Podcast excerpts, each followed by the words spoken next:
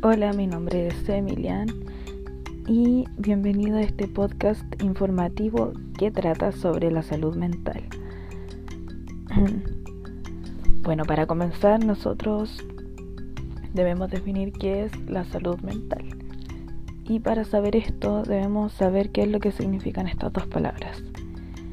Primero comenzaré definiendo qué es salud, qué significa que es el estado de un ser o organismo vivo que no tiene ninguna lesión ni padece enfermedad y ejerce con normalidad sus funciones y la palabra mental alude a un estado bueno de la mente.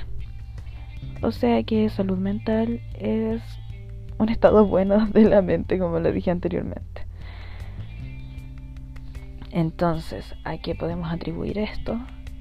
Esto se le puede denominar a muchas áreas de nuestra vida. Y en este momento yo quiero hablar sobre la pandemia, cómo ha estado en estos últimos años, en estos últimos años, el tema de la salud mental, especialmente durante la pandemia.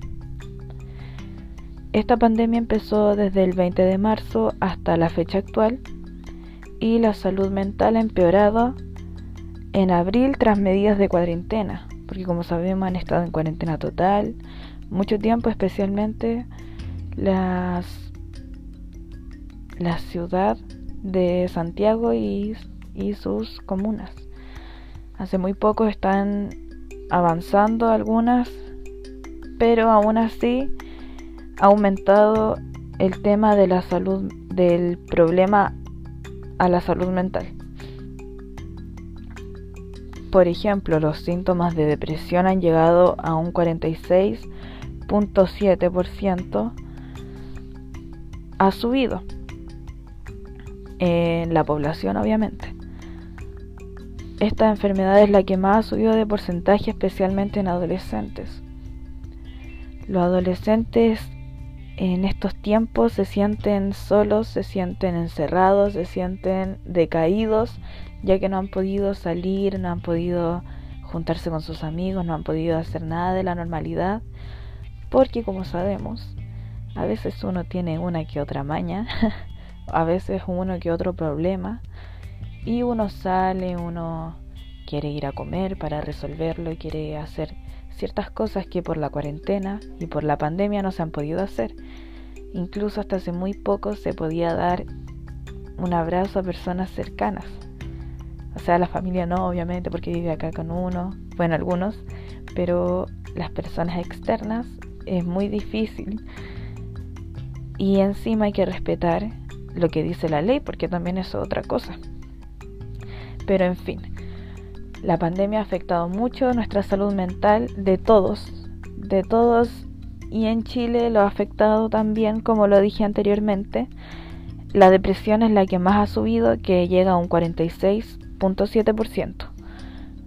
Hay otras enfermedades también, pero esas eh, son importantes obviamente. Todas las enfermedades mentales, todas las enfermedades en sí son muy importantes, pero esta es la que más ha subido. Existen otras enfermedades mentales como la ansiedad. La ansiedad es algo que ha atacado mucho y muchas personas y muchos jóvenes lo sienten.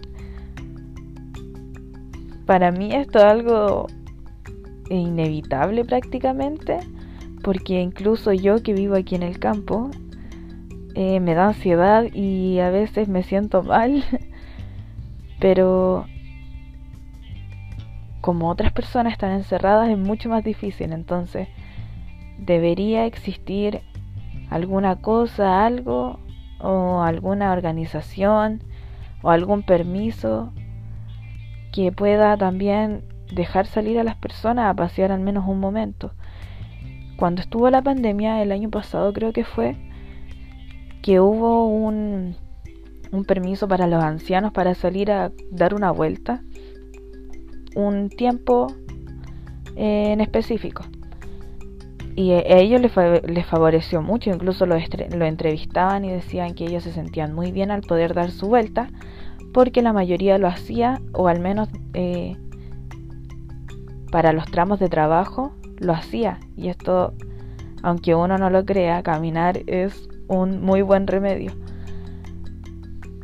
Para mí caminar acá es algo totalmente libre, pero para otras personas que han estado encerradas, como les dije anteriormente, es muy difícil permanecer en ese estado.